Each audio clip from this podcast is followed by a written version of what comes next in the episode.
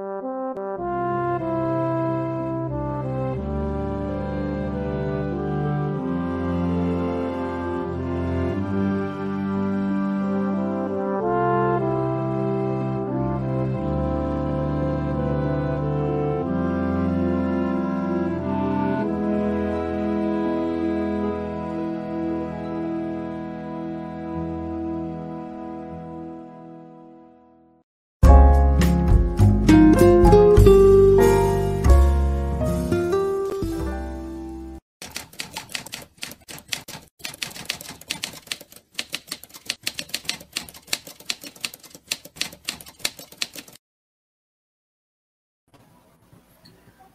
Boa noite, pessoal.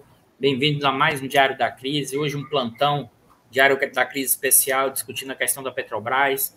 A gente está hoje, dia 16 do 3, às 8 horas e 46 minutos. Hoje a gente vai ter uma conversa aula aqui para explicar os principais elementos da questão dos lucros da Petrobras, os instrumentos utilizados hoje desses lucros obscenos, como isso foi possível, fazer uma discussão da economia política é, do, dos ganhos da distribuição da Petrobras. Hoje está e o Bicalho aqui no diário para a gente bater um papo. Boa noite, Bicalho. Boa noite, Dudu. Vamos lá tá... conversar sobre esse tema que é tão importante hoje. Né? Isso, e a gente, enquanto o pessoal está chegando, né, Bicalho, a gente vai dando aqui boa noite para o Joaquim Dantas, que está sempre aqui com a gente da comunidade de Jacarezinho, a Luísa, também, né? Isso, a Luísa, que está sempre aqui com a gente também. O Sérgio Vieira, né, que está dando boa noite. Enquanto o pessoal está chegando, a gente vai. A Inês, lá de Recife, está sempre aqui também com a gente. Né? O Yannick, né, dando boa noite para mim e para o Bicalho. Né? O Julinho, o Julinho Besson, que está sempre também com a gente de Brasília. Né? É, Vamos lá, né, Bicalho? Vamos começar aqui a, a, a, tocar as coisas. Vocês estão assistindo a gente agora, compartilhem, marque o sininho para a gente fazer engajamento. Hoje, como é um diário, um plantão especial, ainda tem pouca gente, o pessoal não, não se lembra, então vocês puderem compartilhando, marcando o sininho, é, colocando nas redes sociais o, o, o programa para a gente ir compartilhando as informações. Não é isso, Bicalho? É, exatamente. E hoje, que a gente estava pensando, do, do pensando com vocês, é exatamente sobre esse tema que é o tema da Petrobras. E é um tema, né, Dudu, que eu acho que ele reflete bem o momento que a gente está vivendo. É um bom tema para se ter uma ideia do que acontece no Brasil hoje e do que acontece nesse. Eu acho o que aconteceu, o que está acontecendo e aquilo que pode acontecer. Então, por isso, a gente resolveu aprofundar bastante esse tema hoje, conversar com vocês, justamente para. Eu acho que ajuda, né, Dudu? Acho que esse tema ele é bastante. É, simboliza bastante o momento que a gente está vivendo. Isso, exatamente, Bicalho. É, é, e a gente vai começar, né, Bicalho? Por uma. É emblemático que a gente vai começar agora, né? Uma reportagem, não só reportagem, a um procurador do Ministério Público. Coloca aí na tela para a gente ver isso, Bicalho, porque é muito marcante isso, isso é um sintoma do que a gente está é, vivendo hoje. O que, que, é isso, pessoal? Fala o pessoal, Exatamente, Bicalho. Dudu. É... Opa! Ex ah. Exatamente. É... E a gente estava, deixa eu localizar aqui. A gente estava vendo justamente essa notícia, que é a notícia de que o Ministério Público, né, junto ao TCU, o subprocurador é, do Ministério Público, junto ao Tribunal de Contas da União, ele pediu que o TCU é, investigue uma possível interferência do presidente Jair Bolsonaro na Petrobras. Segundo o procurador, a União na qualidade de acionista controladora da Petrobras, por intermédio do presidente da República e da equipe do Ministério da Economia, é, abre aspas para o procurador, né, pretende interferir em decisão corporativa da empresa estatal, referente à política de preços. E alega o procurador que não há nenhuma justificativa técnica para que o acionista controlador venha a alterar unilateralmente a atual política de preço da estatal de petróleo, sob o exclusivo argumento de conter a elevação do preço dos combustíveis. Isso assinalou o procurador. Né? Então, para o procurador, como resultado da atuação devida do acionista controlador na política de preço da Petrobras, isso pode culminar ainda com possíveis prejuízos aos cofres públicos, aos cofres federais, uma vez que os acionistas minoritários podem se sentir prejudicados e acionar é, judicialmente a, a União. Em Micalho, então, Dudu, esse... eu acho, é, só para passar a bola para você, nós estávamos conversando e achando que, olha, vamos começar por essa notícia, né? Porque essa notícia ela sintetiza o que aconteceu e o que acontecendo e o que pode acontecer no país. Né? Ela é muito emblemática sobre é, os caminhos que vieram, que nós viemos percorrendo né, desde 2015, 2016. É isso, Dudu. Que fala muito né, sobre Lava Jato, sobre curadores, sobre as instituições. É, ela é uma boa, ela é bastante pedagógica, né? É quase como se você desenhasse. E aí é, e é impressionante, Bicalho, porque o Ministério Público, que sempre na sua origem esteve preocupado com o direito difuso dos mais pobres, né? ele está preocupado com o direito difuso dos acionistas minoritários, que isso no máximo não chega a representar nem 1% da população, mesmo que fosse todo mundo em bolsa tivesse ações da Petrobras, seria 2% da população ao custo que essa política de preços né, gera o quê?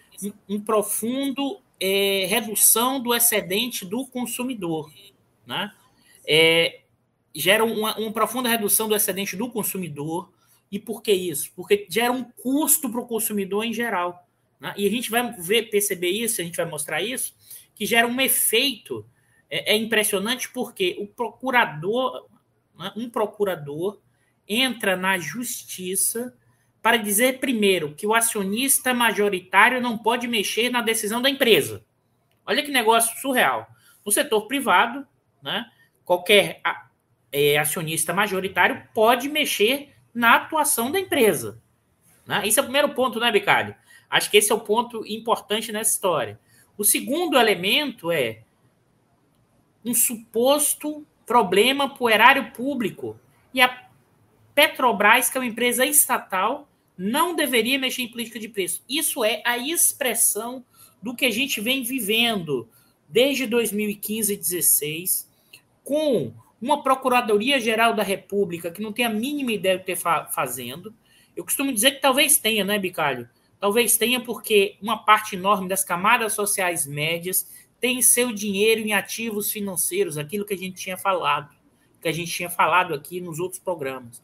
O que a gente está dizendo é o seguinte: a expressão dessa dinâmica, desse tipo de eh, processo, mostra o quanto as nossas instituições estão completamente fragilizadas, enquanto a Procuradoria-Geral está exercendo sua atividade não para o direito difuso, mas na busca de beneficiar né, acionista minoritário, proprietários gente que já tem enormes recursos, enquanto que o trabalhador, os mais pobres, pagam mais caro.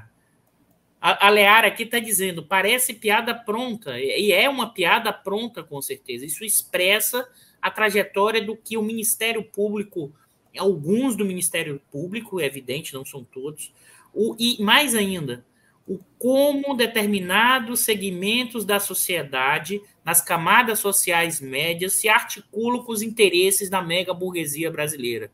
Né? E há uma convergência, aquilo que a gente falou, né, Becalho, nas aulas sobre financiarização, ou seja, os ativos financeiros e ações, o preço das ações, né, é fortemente afetado se você tirar a PPI, os lucros e dividendos também. Né?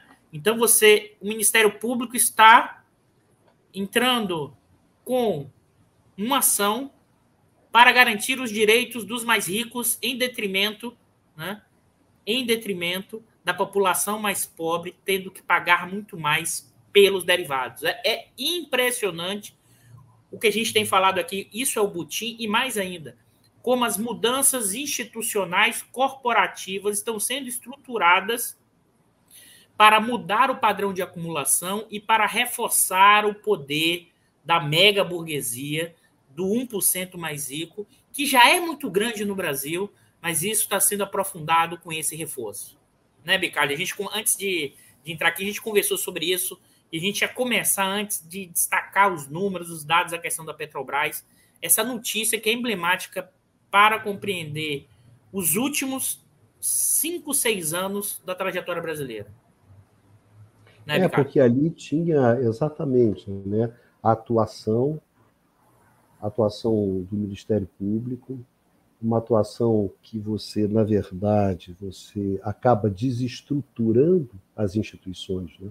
Aquela ideia da gente, dado do, do, do, guerra de todos contra todos, né? a ideia de que você tem as instituições, essas instituições elas vão se, vão se desmanchando a partir de uma, de uma atitude que visa fragilizar essas instituições. Então, por que, que você fragiliza essas instituições? Você fragiliza essas instituições exatamente para você fazer coisas desse tipo. Porque, evidentemente, na cabeça do Sepúlveda Pertence, dos fundadores do, do Ministério Público, não passava, acho que nunca passaria pela cabeça dele uma atitude dessa do Ministério Público. Né? O Ministério Público defendendo os interesses difusos dos acionistas da Petrobras. Realmente isso prova o quanto que o Ministério Público se perdeu ao longo do caminho. Mas isso é uma coisa que você que vem acompanhando o processo, do como você vem discutindo, essas questões vêm acontecendo. Né? Por que, que você fragiliza as instituições?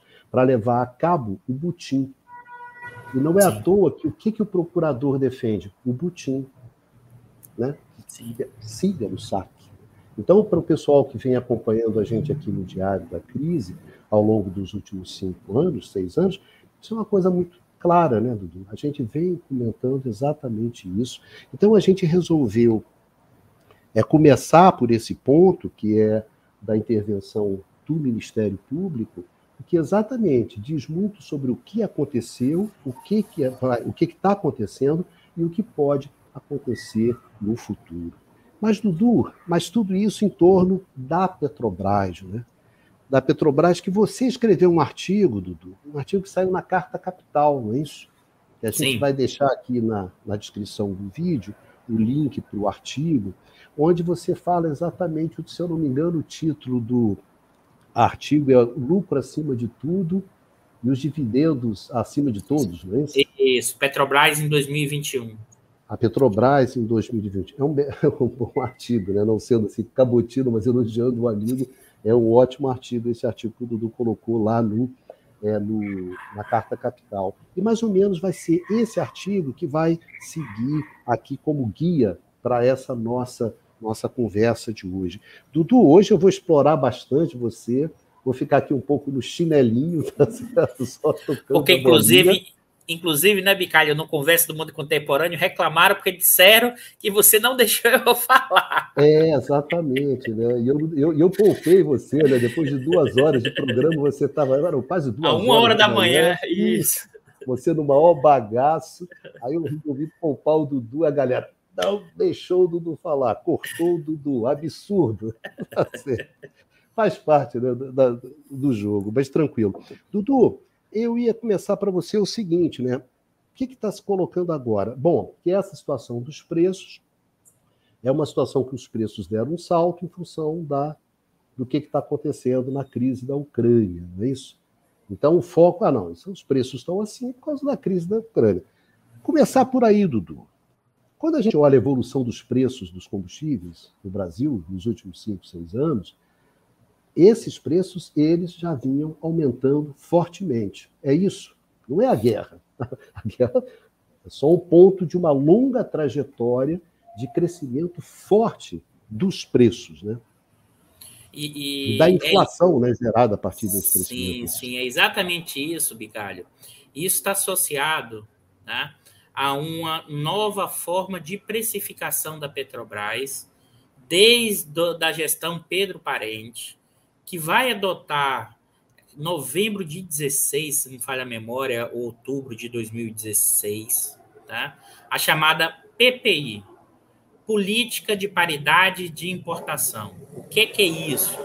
Antes disso, de explicar, pessoal, quem está nos assistindo agora, dê um like, compartilhem, vamos fazer um engajamento para a gente ter mais gente, ainda mais que hoje o Diário da Crise em dia é diferente. Então vamos lá. O que é o PPI? É a precificação de que PPI é política de paridade de importação. Isso é o parâmetro utilizado pela Petrobras para rodar o seu modelo de precificação.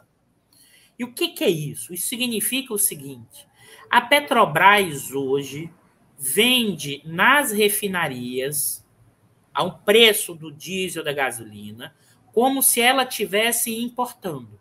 É como se ela tivesse indo no Golfo do México comprar derivados diesel, né, das refinarias norte-americanas, convertendo a taxa de câmbio, pagando o transporte, pagando o seguro da carga, pagando a, a, os custos vinculados ao a, ao descarregamento da carga e ainda o risco e a margem do negócio.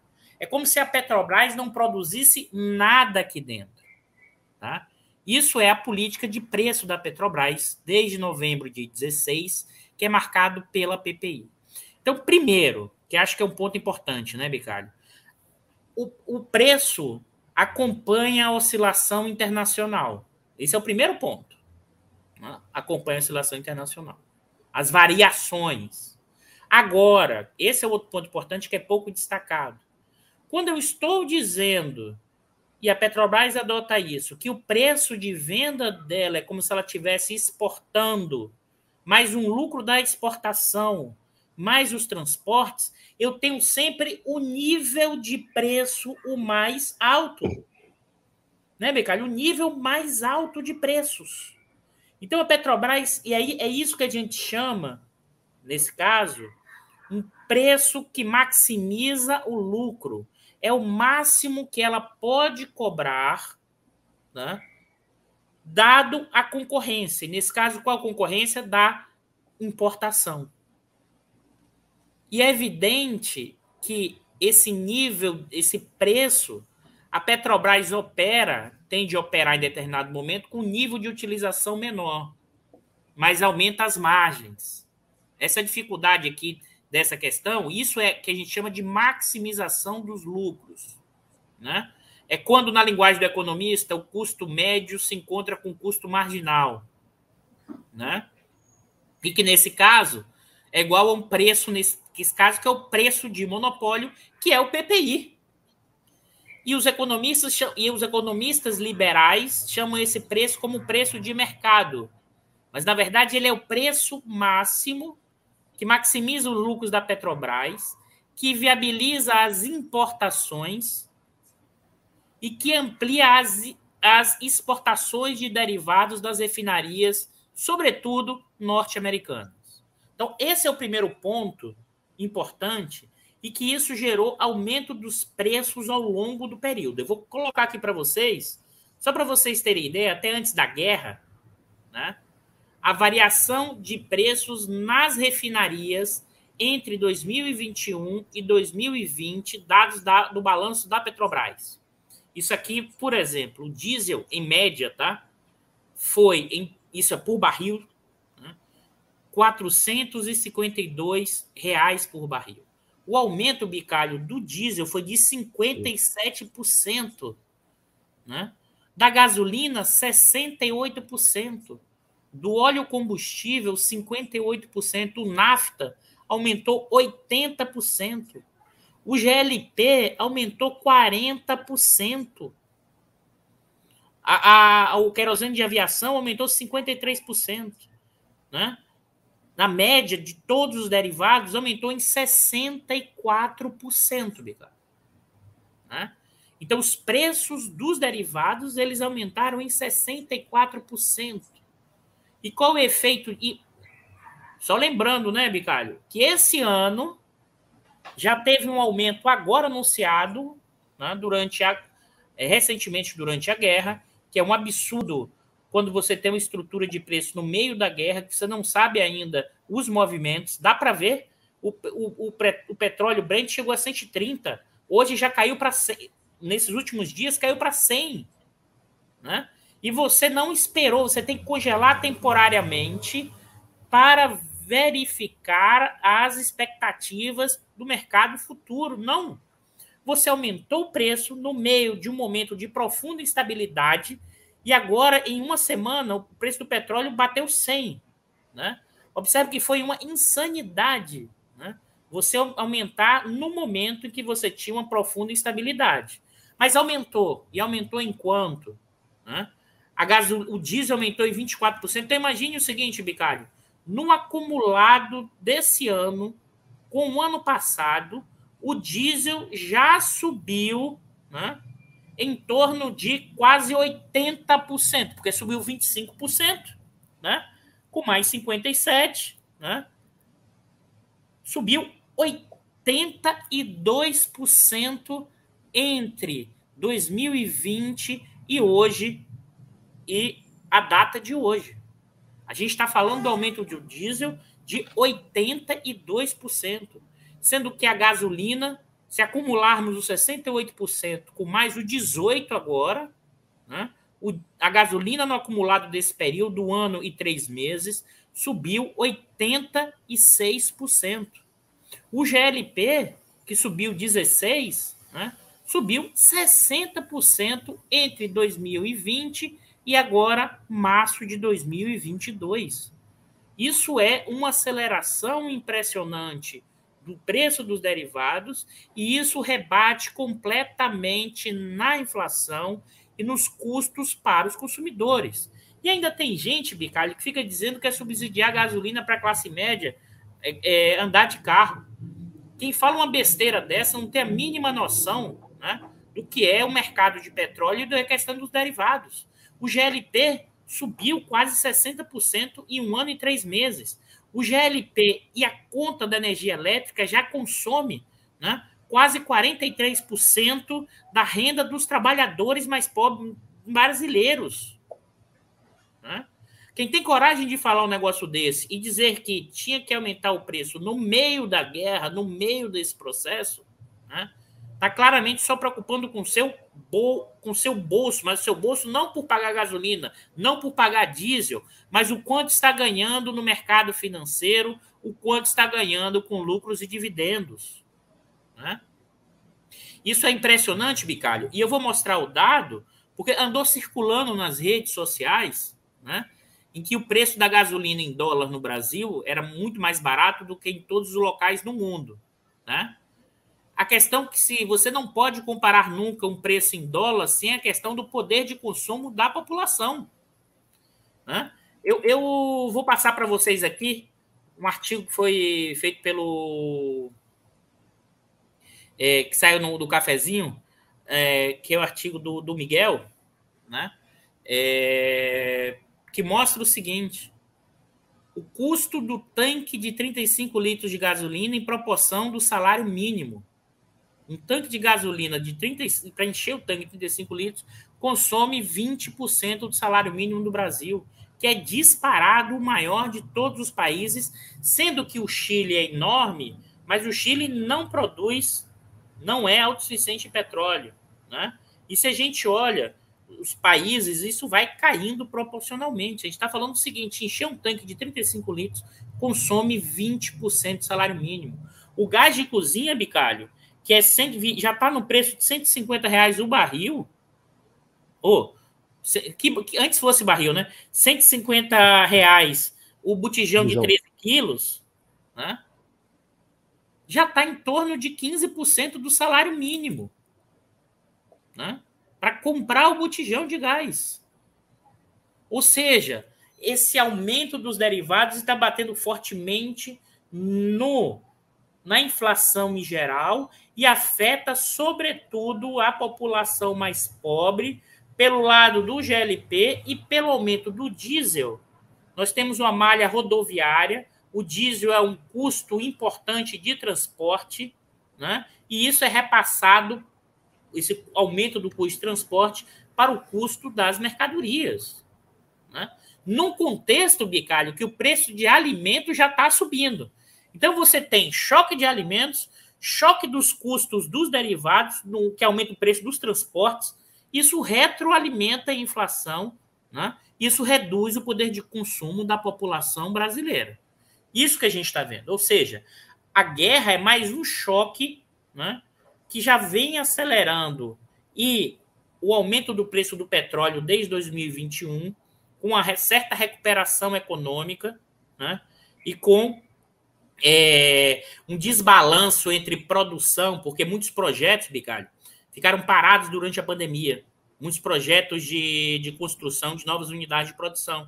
Então, isso gerou uma certa descasamento, uma certa redução da oferta nesse contexto, e você teve uma certa aceleração da retomada, sobretudo com o efeito da recuperação chinesa em 2021 e mais recentemente. Diz, Ricardo. Não, Dudu, então eu, achava, eu, eu acho que é importante deixar bem claro isso, marcar isso, de que, na verdade, esse processo de aceleração forte dos preços dos derivados era um processo que já vinha ocorrendo. As pressões inflacionárias em função do aumento dos derivados, e não apenas dos derivados de petróleo, né? cabe também lembrar a questão da energia elétrica, mas vamos deixar isso de lado, concentrar nos derivados. Essas pressões inflacionárias, elas já vinham ocorrendo. Então, é, digamos assim, a, a guerra foi apenas a cereja do bolo.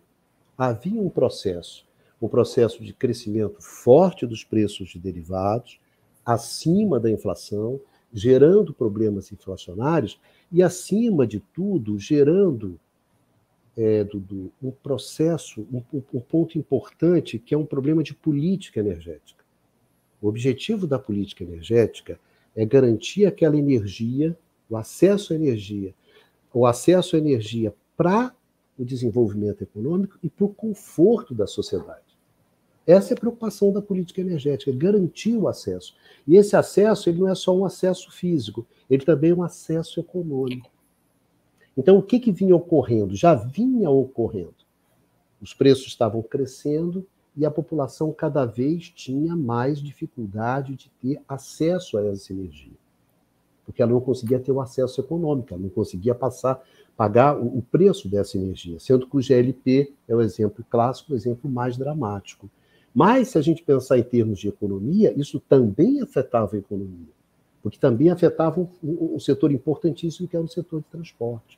Ou seja, nós já, nós já vínhamos com esse problema, um problema grave de segurança de abastecimento, no limite é isso, é um problema de segurança de abastecimento, de segurança energética.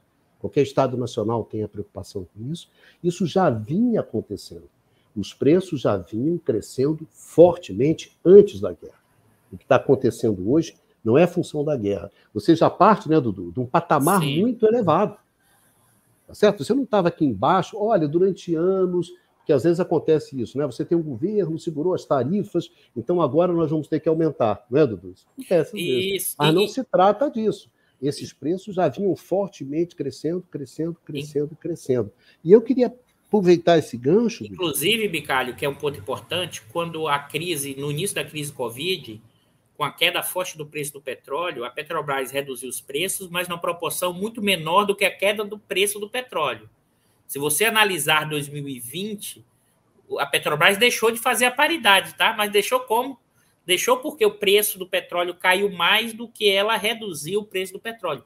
E também é bom lembrar que essa política de preço derrubou o Pedro Parente com a greve dos caminhoneiros, né? Ou seja, essa política de preço gera uma enorme oscilação e não leva em conta os custos de produção. Aqui é o ponto fundamental, Bicalho. É como se a Petrobras e o Brasil não tivesse petróleo. Né? Ou seja, é como se ela dependesse das importações totais de derivados. Acho que esse é um ponto importantíssimo. Diga, Bicalho.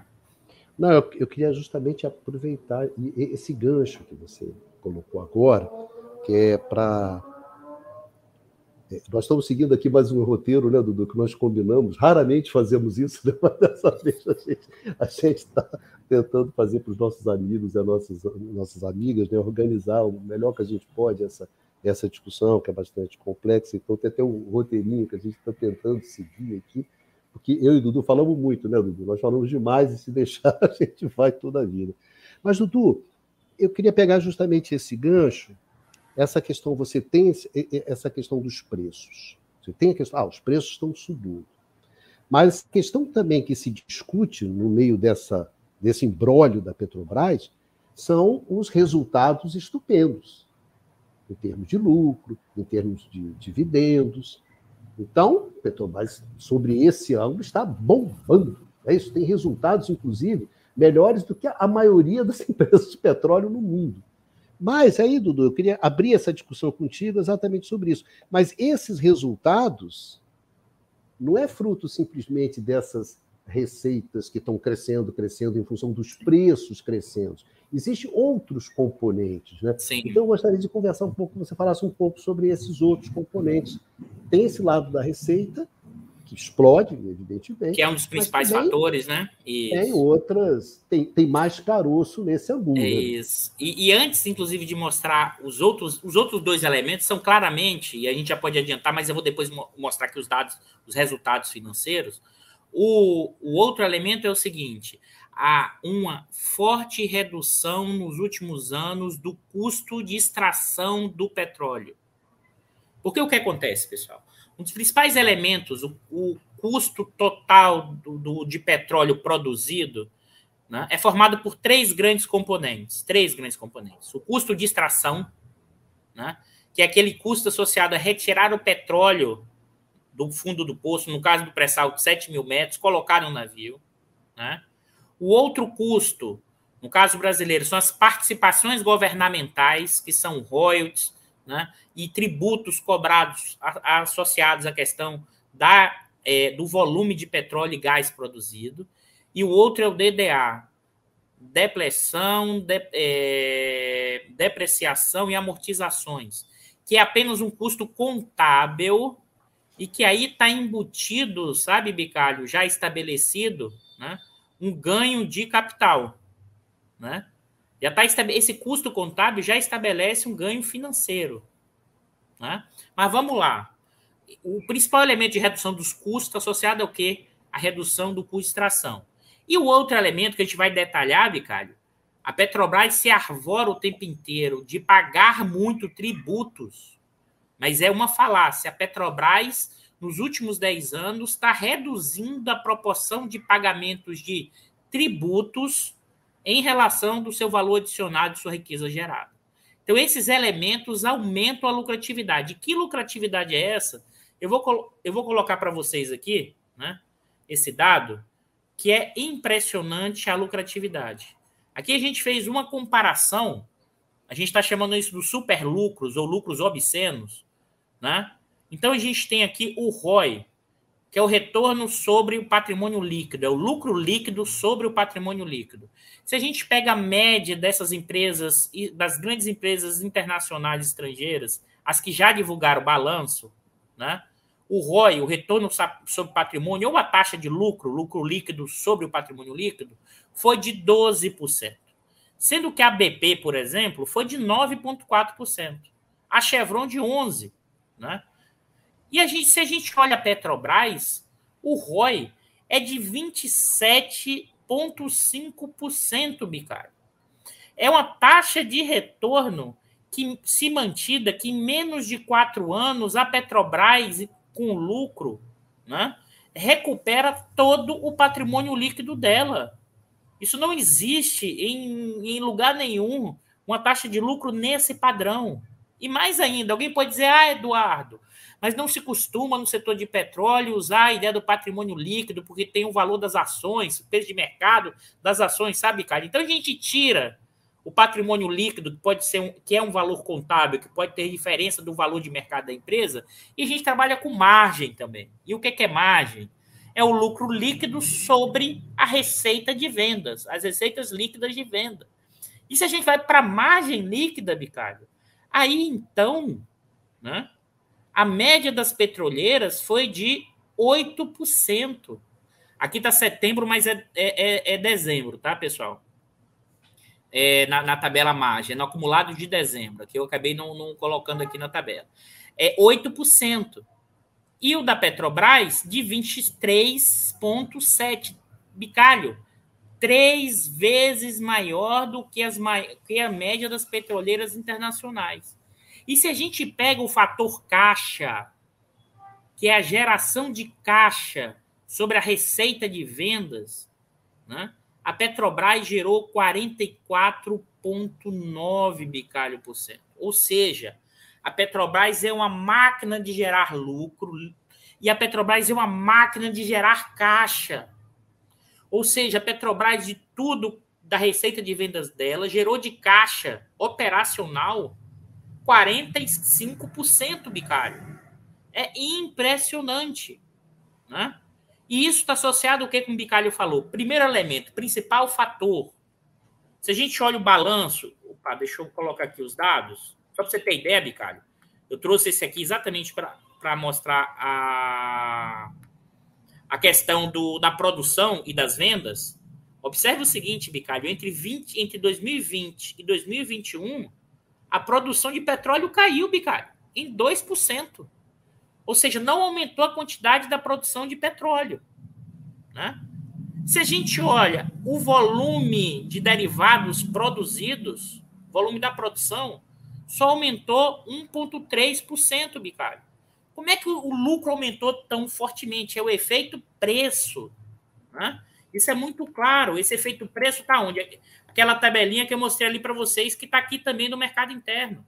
64%, 57% do diesel, 68% da gasolina. Então, o lado da receita de vendas é enorme o efeito preço, ao ponto que a quantidade produzida né, tanto de petróleo quanto de produção de derivados, não cresceu tanto.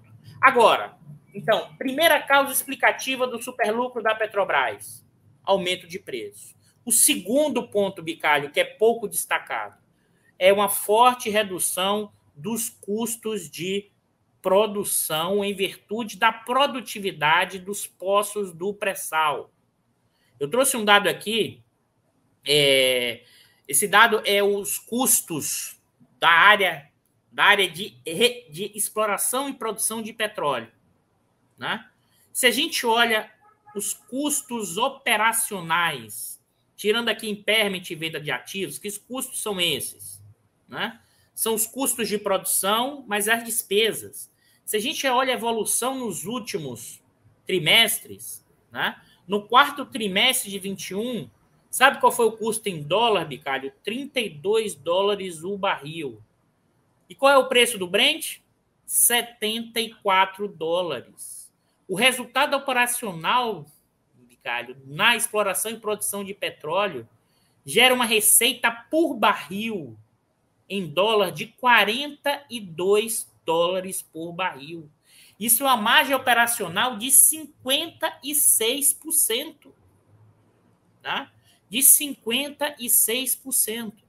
Em, aí vocês, vocês poderiam dizer, mas Eduardo, você não está mostrando aqui um crescimento né, do custo operacional? Em, no primeiro trimestre de 2020 era 27, agora está 32. Né?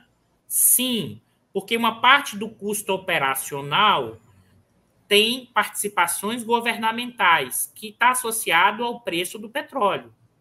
Mas os custos de extração e eu trouxe aqui para vocês, isso é muito impressionante. Isso é um dado é, que está na empresa de planejamento energético, que são os preços de equilíbrio de petróleo do, de longo prazo. Né? Vocês, e aqui acho que é um elemento bem importante para entender isso. esses quadrados aqui, acho que eu não posso botar ponteiro aqui, será que aparece? Acho que não, mas vamos lá. Opa, deixa eu voltar aqui. Só um minuto, pessoal. Né? Então, se você tem esses retângulos aqui coloridos, né? de um lado, o break-even do Brent. O que, que é esse break-even? Né? Eles representam o quê? Eles é, é calculado o preço que zera o valor presente dos projetos a uma taxa de desconto de 7,5%. significa dizer que é o ponto de equilíbrio. Significa dizer o seguinte: o, quando o petróleo é vendido acima do break-even, significa lucro. Né? Se vocês observarem aqui, esse retângulo que é o cinza, né? tem um, break-even máximo de 50, mas inclusive está próximo, e os mais baratos, próximo de 30. Né? Mais ainda, os custos de produção de petróleo têm caído de forma geral.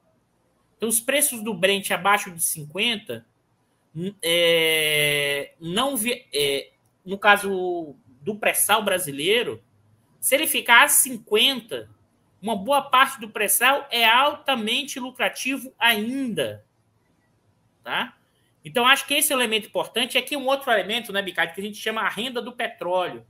Olha esses custos aqui, pessoal. O break-even é diferente. Significa dizer que, por exemplo, o petróleo de areias betuminosas, o break-even dele é de 53. Aqui está associado, por exemplo, ao petróleo extraído do Canadá.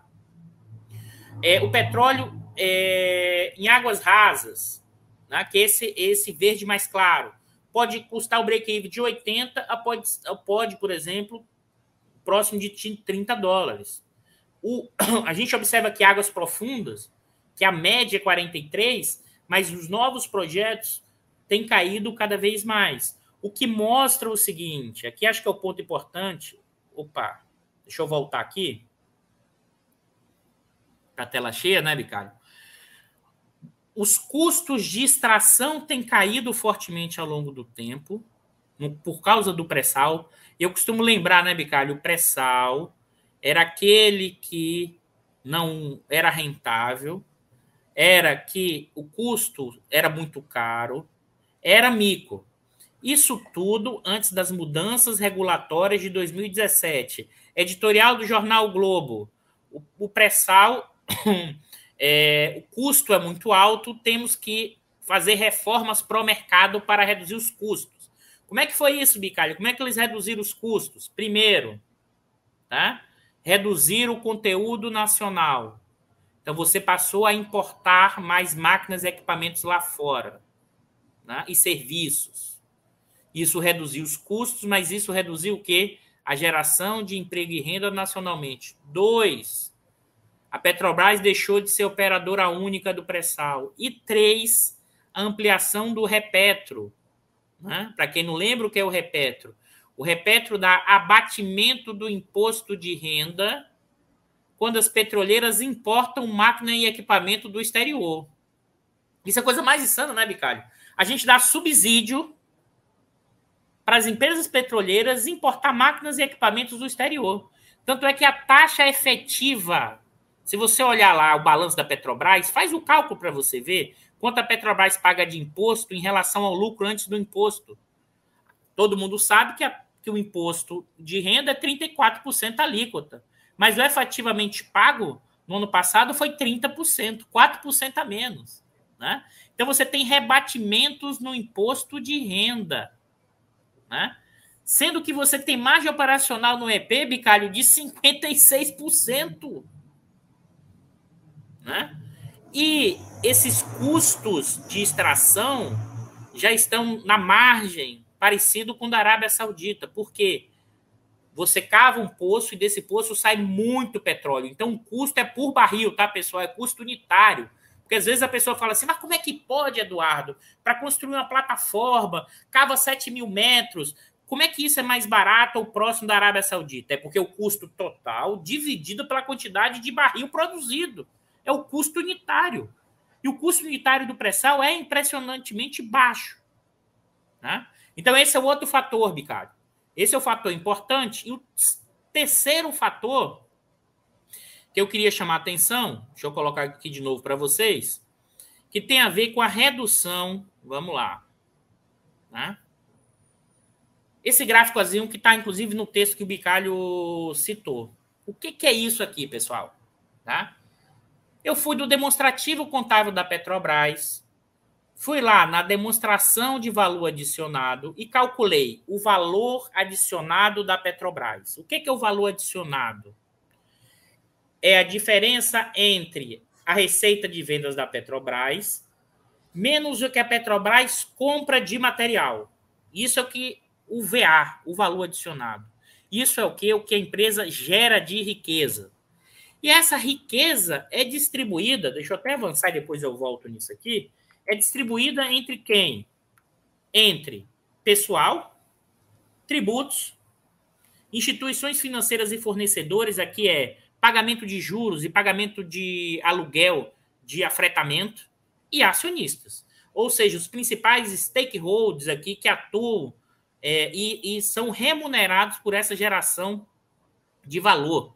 Né? Ou seja, aqui é a distribuição, a distribuição funcional da riqueza gerada pela Petrobras, tá? Mas depois a gente volta aqui com calma para explicar isso, né? Então, o que, é que a gente tem aqui? Eu, a gente calculou qual foi o valor adicionado ao longo desses 11 anos, tá? Deflacionado, trazendo para o valor presente, que é essa coluninha aqui, né? Em vermelho. E você olha um valor adicionado significativo, com uma queda, Bicalho, em 14,15, fruto da queda do preço do petróleo, né? em 14 e 15. Você começa a aumentar 15, 16, 17, 18, uma queda em 20. Por que uma queda em 20? Porque a queda de novo do preço do petróleo por causa da crise Covid. petróleo, para quem não lembra, chegou a quase 20 o barril do Brent, né? no, no segundo trimestre de 2020. E olha o tamanho do valor adicionado gerado em 21, Ricardo. 288 bilhões. Tá? E aqui eu fiz um cálculo, e aqui não é direto, aqui é importante isso. A Petrobras, no seu relatório fiscal, alardeia aos quatro ventos que em 2021 ela recolheu 202 bilhões de reais. Aí alguém está dizendo, mas peraí, Eduardo. Se a Petrobras recolheu 202 bilhões, por que você só botou 72 bilhões de tributos pagos? Né, Bicalho? Pô, ela recolheu 102? Aqui tem uma diferença fundamental entre recolhimento e pagamento. Como assim, Eduardo? Porque as empresas recolhem os impostos sobre vendas. Então, a, refinaria, quando vende para o distribuidor, tá lá o preço da refinaria e mais o COFINS, o PIS, e mais o ICMS, a depender do estado, o que significa dizer que a Petrobras tem uma receita bruta de vendas menos os encargos de venda que a própria Petrobras diz no seu balanço, que é praticamente o que? Os impostos que ela recolhe e repassa para o governo federal e repassa para o governo estadual, sobretudo nesse caso o ICMS. Então a Petrobras não paga esse imposto. É tão interessante isso que nesse mesmo relatório, Bicalho, ela coloca o seguinte: a bombinha que eles sempre falam da gasolina, e coloca aqui, ó, ICMS, está no preço da gasolina. CID, PIS, COFINS, está no preço pago na bomba. Isso para gasolina. Isso para o diesel, carga tributária, está aqui, ó, 37% no preço. Então a Petrobras não paga PIS, COFINS e ICMS. A Petrobras recolhe e depois repassa para os governos federal, para o governo federal e para os governos estaduais. Na verdade, Bicalho, a Petrobras paga hoje como principal tributo que sai do caixa que a Petrobras paga, né, é o imposto sobre participações especiais e o imposto de renda, né? Que isso, a, as participações especiais de 2021 foi de 54 bilhões, mais o imposto de renda de 10 bilhões, Bicardo. Né? E com mais outros impostos, chega esse total, como eu trouxe para vocês, de que de 72 bilhões. Agora, é bom lembrar, né, Bicalho? Qual foi o lucro da. Porque eu falei em margem, né? Eu falei em em ganhos, mas qual foi o lucro da Petrobras em 2021? 106,7 bilhões de reais. São lucros obscenos, porque, observe bem, Bicário, a Petrobras teve um lucro de 106,7, distribuiu para acionistas 101 e só pagou de imposto 72. Né? Imagine, Bicalho, só pagou de imposto 72. Né? Mas, Dudu, seguindo essa, essa lógica, montando esse nosso quebra-cabeça, de um lado, você tinha as receitas crescendo em função dos preços. Os Sim. preços batendo, acelerando os preços, acelerando as receitas. Por outro lado, você tem uma queda dos custos. De extração, que geram, extração. que geram isso, que geram um custo de produção crescendo mais devagar. Esse isso. é o, o custo total crescendo mais devagar, exatamente. Então, o que, que acontece? Você tem uma redução de custo. Isso. Estou falando aqui, é, como se fosse a minha mãe, né? Tentando entender esse negócio. Dona Dulce, lá com seus 92 anos. E, por outro lado, você também tem redução de impostos. Então, você tem uma combinação que é muito favorável. Né? Você está jogando as tarifas lá para cima, seus custos estão baixando, seus impostos estão reduzindo, e você abre, então, a margem, não é isso? Bicalho, vou dizer mais: abre o quanto da, do valor gerado vai para o acionista. E mais ainda, Bicalho. Não, aqui é simplesmente é, é, essa questão, quer dizer, você abre uma margem. Isso. E aí, Dudu, que eu queria colocar essa questão, que é o seguinte. Ainda tem um outro primeiro, ponto, sabe, Calho? Sabe não, é só uma questão, ponto? Dudu, ah, que fala. é a seguinte, eu queria te perguntar o seguinte, quer dizer, o tamanho disso. Pelo que você colocou, isso coloca você num patamar muito acima das outras petroleiras. Sim. Então, quando você ouve a afirmação por parte da Petrobras, não, isso é normal, não nesse patamar. Né? Quando você olha as petroleiras, elas estão em 10 e você está em 20, peraí, Sim. né? Pelo amor de Deus, você está tendo um desempenho. Você, como dizia o, Bruno Henrique lá do Flamengo, é outro patamar. Né? Você está em outro patamar. Não é porque você está. Mas agora olha só, você não está no outro patamar com os outros. Não, você está num patamar onde só está você. Sim. Acho que essa que é a questão. Não é assim, não. Nós soltamos, em outro patamar, melhoramos, estamos. Aí, aí até. Não, isso é normal para esse conjunto de empresas. Você olha o conjunto de empresas e você fala assim: não, isso não é normal. Então, eu, eu gostaria que você reforçasse um pouco mais essa questão da natureza disso aqui. Antes da gente entrar na questão, que é, na verdade, é o Buziris, é aí que está a disputa, é quem é que fica com isso, né? quem é que ganha com isso, essa que é a, a razão da disputa dos editoriais, né? da, dos artigos, não toque na política de preço da Petrobras. Primeiro, para fechar essa questão do tamanho e do significado disso. Né? Nós estamos falando sobre o quê? Quando a gente está falando assim, olha, são 106 bi. É 106 bi, não é isso? Não estou falando de 106 milhões, não, é tudo da ordem de bilhões.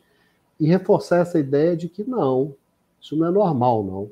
Isso não está na, não tá na média, isso, não. Isso não está na média, isso são lucros obscenos, isso são lucros enormes, e uma parte. Porque aqui qual é o ponto, Bicalho? Uma é, parte. Não, porque no setor de petróleo é assim, não, e... vamos devagar. Não, todo mundo faz isso. Não, todo mundo não faz isso. Ah, pera aí, vamos, vamos devagar com a louça. Bicalho, aqui é importante. Uma parte desses lucros é fruto, que a gente vai falar um pouco ainda sobre isso, fruto do aumento da renda petrolífera brasileira com a descoberta do pré-sal. Esse é o ponto. Esse é o ponto fundamental.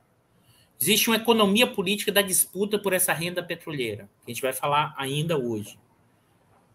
Se você reduz os tributos, significa que a parte que vai para o Estado da renda petroleira diminui. Tá? Diminui. O outro elemento que, teoricamente, quem hoje detém uma boa parte da renda petroleira é a Petrobras, uma empresa estatal que deveria ir para articulação de política estatal. Tem um outro elemento que eu queria ressaltar, Bicário, que uma parte dessa renda petroleira também está indo para as petroleiras internacionais. Como? Né? Pensa o seguinte: essa estrutura de custo da Petrobras no EP é muito próxima com a estrutura de custos das petroleiras que estão aqui explorando o pré-sal. A gente está falando de margem, né? de 56% de margem operacional. E para quem não sabe, eu vou trazer esse dado aqui, Bicalho, esse dado que eu não está em tela, eu vou ler aqui para vocês, mas também esse dado é, você acha na, na NP e na própria Petrobras. O Brasil exportou, o Brasil como um todo, né, exportou 483 milhões de barris de petróleo em 2021. Sabe quanto a Petrobras exportou, Bicalho? 207. O que significa dizer que em 2021, de todo o petróleo exportado, que produzido no Brasil, a Petrobras só exportou 43%. Então, uma parte da renda petrolífera aqui, né, está indo na forma de exportações para o exterior das petroleiras aqui instaladas no pré-sal, que estão tendo margem de lucro, inclusive, Bicalho.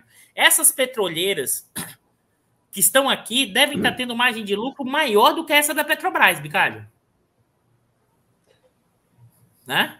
A margem de lucro das, dos projetos dessas petroleiras no pré-sal, eu arrisco a dizer que a margem sobre receita deve estar próximo de 30, a margem líquida deve estar em 35, 36%.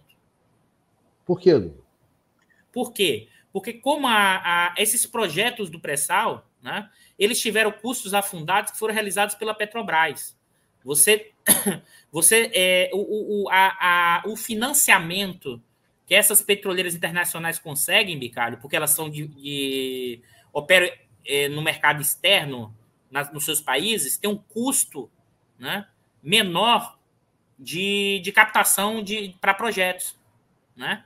Então, o, o, a receita, a margem operacional deles, e porque outra coisa também, né, Bicalho? Porque o refino tem uma margem menor. Eles só estão tirando petróleo e exportando. E a Petrobras tem a exploração de petróleo e o refino, Bicalho. Né? Então, o que acontece? Eles não têm refino, então a margem deles média é maior do que da Petrobras, as que estão operando aqui. Né? e já exporta mais da metade do petróleo que o Brasil exporta em 2021. As pessoas também esqueceram disso, entendeu, Bicário? Esqueceram das petroleiras aqui operando. Tá? Mas vamos voltar para a questão da política de preço, que é o foco que a gente está dando aqui. Depois a gente volta à discussão da renda petrolífera. Então, essa, então você tem. Não, são lucros obscenos. Primeiro, né? porque as empresas no seu conjunto né, e essas grandes empresas têm exploração, produção, refino e distribuição, a maioria delas. A margem está metade da Petrobras, a taxa de retorno. A margem está três vezes menor. No nosso caso, né, o que é que nós temos nessa configuração? Como a gente falou, um dos elementos fundamentais para explicar esse valor adicionado enorme, essa geração de riqueza, é a política de preço.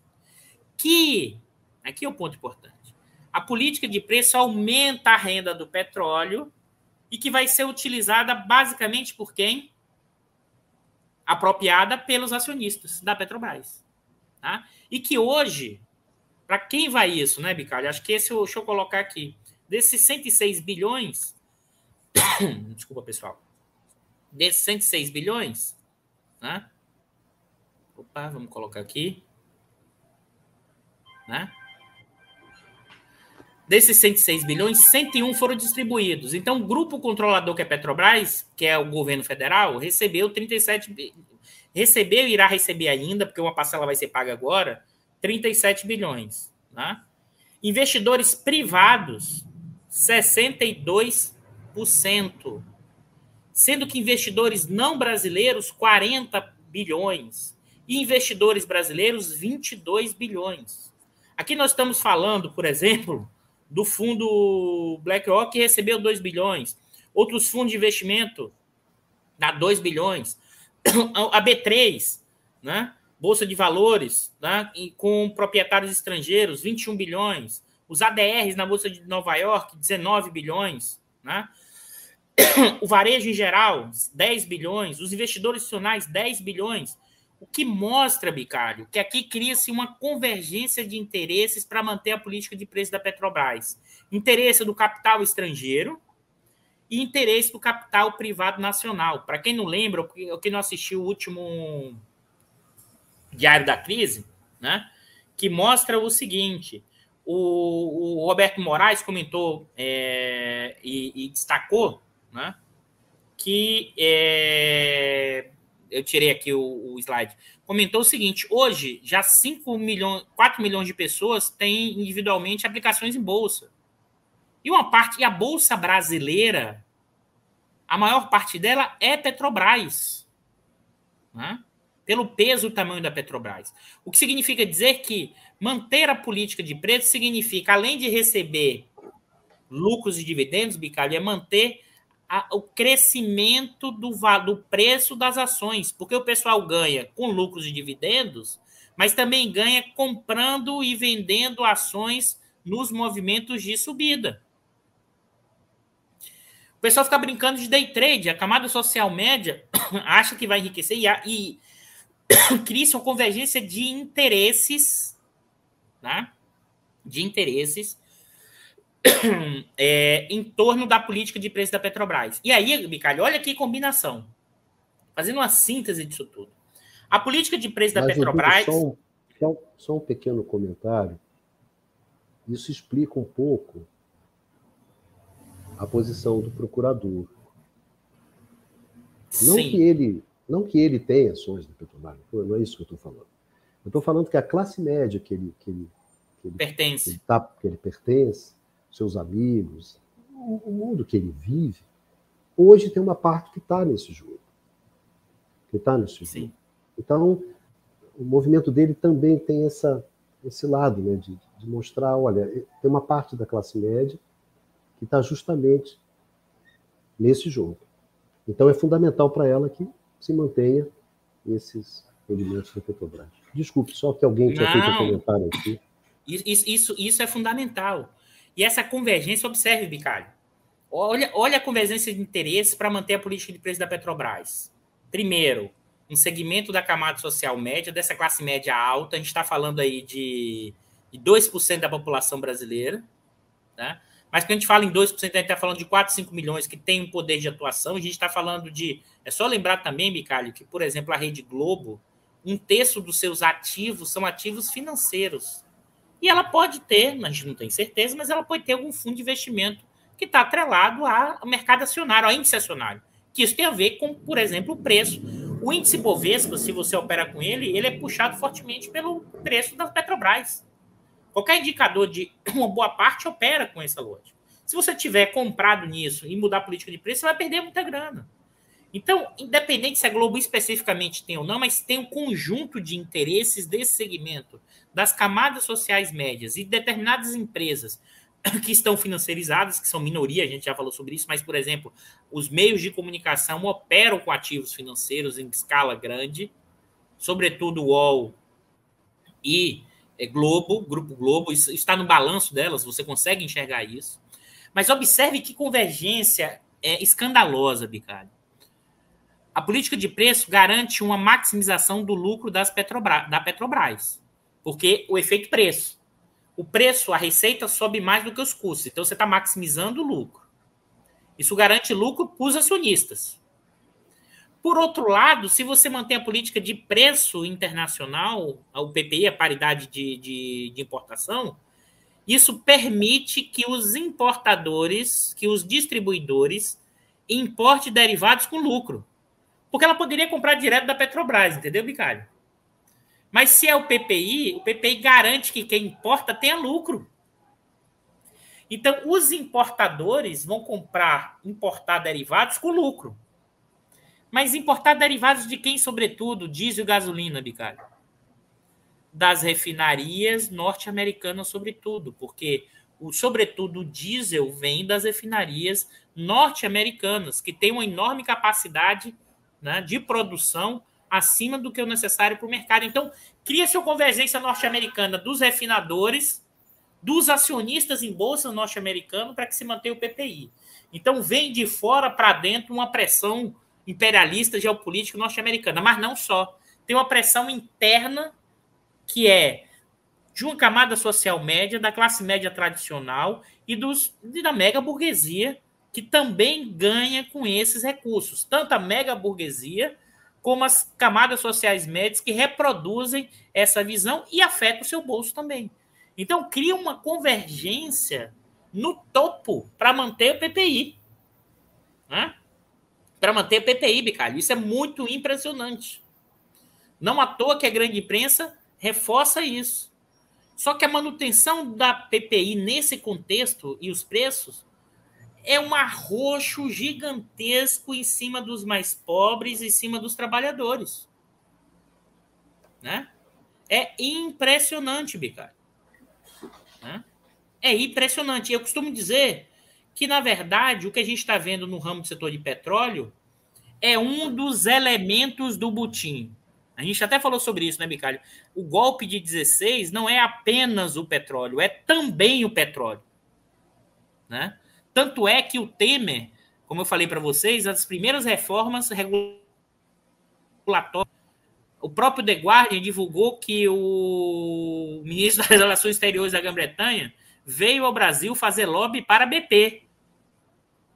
Né? Imagine, Bicalho, veio fazer lobby, acusou o ministro das Relações Exteriores da, do, do, do, da, da Grã-Bretanha de vir aqui fazer lobby para a BP junto ao governo Temer.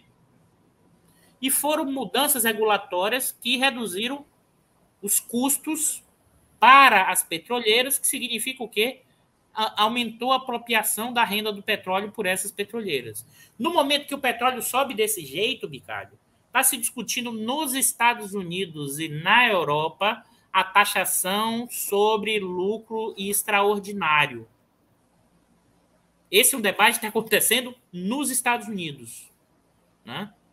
Que é um projeto de lei importante que está sendo feito nesse processo. Então, e, e, alguém poderia estar perguntando, Eduardo, então o que, é que dá para fazer em termos de redução da política de preços? Aí vamos lá para uma questão pragmática agora, Bicalho, antes até da gente estar na discussão. Então, primeiro elemento. Eu dou só uma questão que eu acho que é importante deixar claro. É que, evidentemente, que você tem esse, esse lucro. Você tem essa distribuição dos dividendos. Você tem os acionistas. Mas é importante chamar atenção é sobre é, quem são esses acionistas. Evidentemente que tem uma parte da classe média que está nesse jogo. E para ela. você, né, Bicalho? Está pendurada. Está pendurada nesse jogo. E se pendurou principalmente nos últimos anos em função da queda do taxa de juros que ocorreu lá em 2020. Né? Tem, tem um momento. Então você não consegue mais ter aqueles rendimentos que você tinha, digamos assim, no, no fundo de renda fixa, então você sai e vai para a bolsa. Tudo bem. Isso tem. Agora, é claro que a gente não está falando aqui que a culpa de tudo isso é desse acionista que está pendurado nisso aqui. Tá certo? Porque, na verdade, pelo que você falou, dos 100 bi, 47 vai para fora, não é isso? É, 40, 40%, 40%, 40% vai para fora. Vai para fora. 30 vai para o governo, não é isso? 37. Fica, é, na verdade, fica alguma coisa em torno de 20, né? Na verdade, menos de 20% com esses acionistas aqui que estão dentro, né, no caso brasileiro, e evidentemente que essa classe média, então, é uma, uma parcela pequena. Mas ela está no jogo. Ela está no jogo. Ela contribui para esse movimento. Ah, não, não, não mexa nisso aí. Mas é evidente que todo esse esquema não foi feito para esse pequeno consumidor, esse pequeno acionista, né, Dudu? Não, não. Senão na verdade, gente... não. Isso, na verdade, criou-se uma convergência de interesses porque esse acionista. Isso. Criou-se uma convergência de interesses porque esse, esse é, acionista minoritário passou aí para o mercado acionário. Então, ele também está defendendo o interesse dele. Mas isso não foi montado por causa dele. Isso é montado para garantir a lucratividade do, da mega burguesia, do, do, dos grandes proprietários. Acho que esse é o ponto. É, porque às vezes, quer dizer, essa, ah, então quer dizer que a culpa é dos acionistas? É essa questão que a gente está colocando aqui. O que a gente está colocando, Dudu, também acho importante ressaltar, é o seguinte: você tem uma empresa que é a Petrobras. Ela é uma empresa estatal. Ela é uma empresa estatal. Então, ela tem determinados objetivos, como uma política, como uma empresa de Estado. Se pode ter, em determinados momentos, é evidente que tem conflitos de interesses conflito de interesse entre esses interesses de Estado e os interesses dos acionistas. É óbvio. Essa não é a questão. Então, eu acho que o interesse dos acionistas hoje é que você mantenha essa política de preços, é que você mantenha esses resultados, é que você mantenha esses dividendos, correto? Eu acho que esse que é o interesse dos acionistas. Agora, resta saber se isso é o interesse do país. E, e, e, mais também, sabe, Bicalho? O interesse Se é do interesse da... do Estado Nacional. Mas é, mas é um pouco mais do que isso. Também o interesse da empresa. Porque na hora que a Petrobras tem um lucro de 107 bilhões e redistribui 101 e só retém 7 bilhões, significa que ela poderia estar agora investindo, ampliando o investimento em determinadas áreas de médio e de longo prazo, gerando rentabilidade né? e diminuindo gargalos para a própria empresa e não faz. Porque ela tem um circuito fechado que é curto prazista e financeirizado. Porque a lógica é distribuir mais dividendos para manter o preço das ações é, valorizado. Porque reduz a empresa. Porque pensa o seguinte: se eu só vou entrar no pré-sal, que é rentável, mas se eu tenho 101 bilhões de lucros distribuídos, por que eu não retive uma parte disso para ampliar minha capacidade de refino, Bicalho. Porque nós temos, nós somos autossuficientes no petróleo, mas nós temos uma é, é, necessidade de importação de derivados. Por quê? As refinarias hoje já estão trabalhando a próximo de 90%, Bicalho. Né? E a gente não tem mais como aumentar esse nível de utilização. E observe, a economia está cambaleando, tá? Então você já importa um volume grande, mesmo com o nível de utilização aumentando. A estratégia de médio prazo para reduzir a vulnerabilidade né, da questão do abastecimento dos derivados é construir novas refinarias. Só que uma refinaria para ficar pronta demora 4, 5 anos.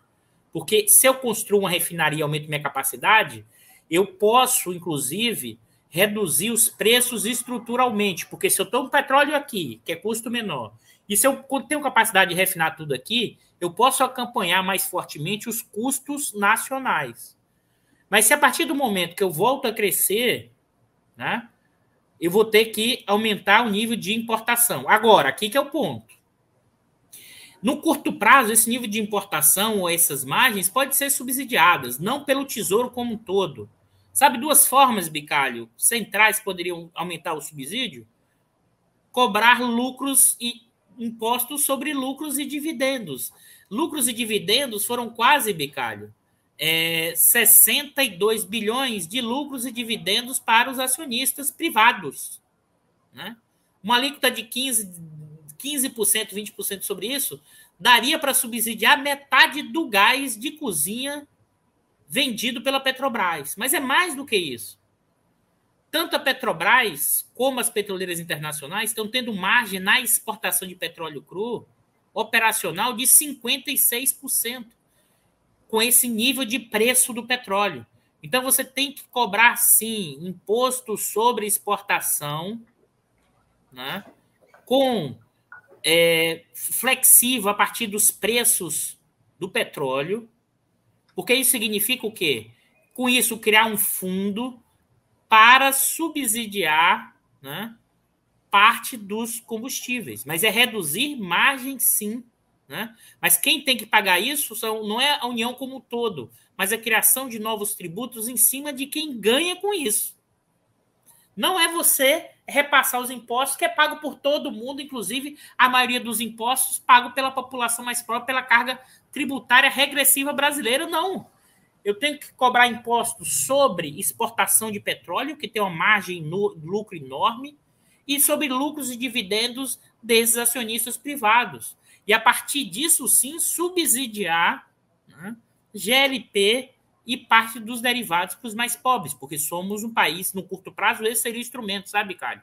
E no longo prazo, a questão da construção das refinarias como elemento fundamental para reduzir a nossa vulnerabilidade. Só que a Petrobras, distribui lucros de dividendos de 101 bi, né? não aumenta o refino, né? não constrói nada novo, porque qual é o argumento? Não pode construir que tudo que é público é ineficiente. É a teoria do rent seeker, essa coisa do, do lava-jatismo. Tudo que é estatal é corrupção. Ponto. Segundo ponto, os economistas liberais dizem que a segurança energética pode ser resolvida pelo mercado, né, Bicalho? Que é o debate dos anos 90. Só que o mundo todo, depois da crise de 2008, depois da crise da Covid, depois da guerra, a gente discutiu isso no, no Conversa do Mundo Contemporâneo, e essa discussão cada vez mais clara, os governos, dependentes das filiações ideológicas, vão aumentar o grau de intervenção no setor energético. A União Europeia acabou, isso é uma grande novidade, acabou de acabou ontem de dizer que vai subsidiar combustível fóssil. Isso era inimaginável há pouco tempo. E vários países estão, vão subsidiar por causa desse aumento explosivo dos derivados. E olha que esses países não são produtores de petróleo, Bicário. Não tem renda do petróleo para fazer esse mecanismo. Então, acho que esses mecanismos são fundamentais. Né?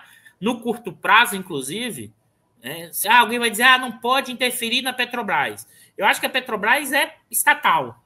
O acionista majoritário manda. Em qualquer lugar do mundo, o acionista majoritário manda. Né? Por outro lado, é possível sim, a depender. Mas mesmo que você fale, não, tem uma governança, tem, uma, tem que mudar uma lei que foi estabelecida durante o governo Temer, né? uma regra de governança das estatais, né? que gera dificuldades é, jurídicas para isso. Mas se tem essa dificuldade jurídica, o que, que você faz? Você mete um imposto de exportação, você aumenta o imposto que está caindo e isso é utilizado para subsidiar. Então, você de fora para dentro reduz as margens que são obscenas.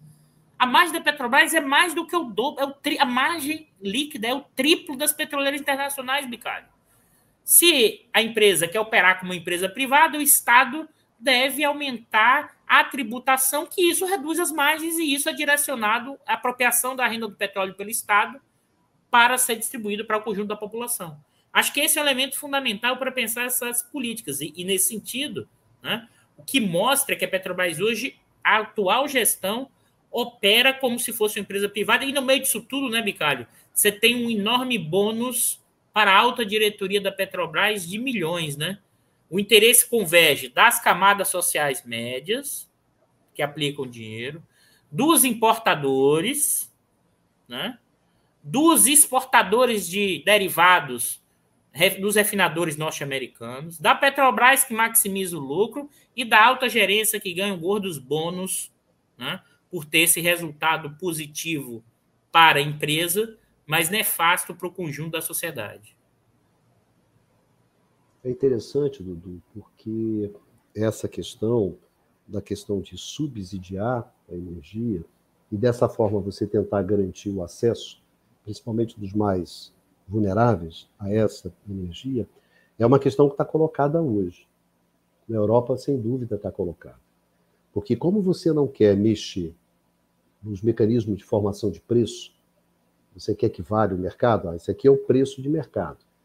Então, se esse é o preço do mercado, isso também está acontecendo no caso da energia elétrica, então só resta ao governo entrar subsidiando. Mas a partir do momento que você entra subsidiando, você cria um problema que é um problema fiscal, né, Dudu? Que é um problema concreto, objetivo. Aí você começa a discutir como é que você vai financiar esses subsídios que é essa, essas questões que você que você estava colocando.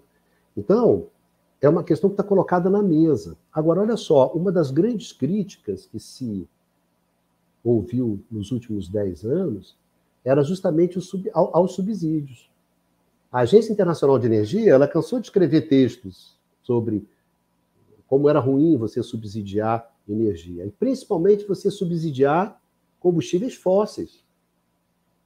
Você vê que o sapo pula não é por gosto, né, Dudu? O sapo pula por necessidade. Então, diante de uma escalada de preço, e sinceramente, uma escalada de preço de energia, combustíveis, energia elétrica, gás, petróleo, gás, derivados, etc. É uma escalada dos preços que a gente vem observando desde 2021, uma escalada dos preços.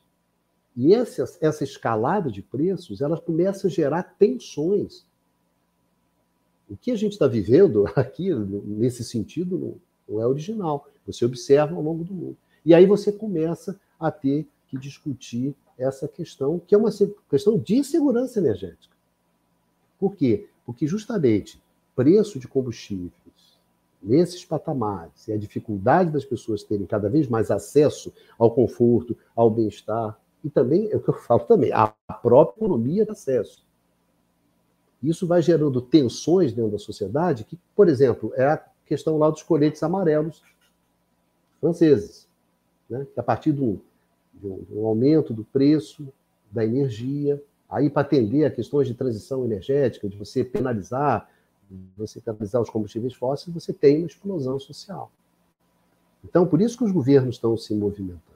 E uma coisa interessante, Dudu, porque alguém colocou aqui a questão de reestatizar ou não reestatizar, saiu essa semana uma notícia bastante interessante sobre a EDF, a Electricité de France, que é a empresa estatal elétrica francesa.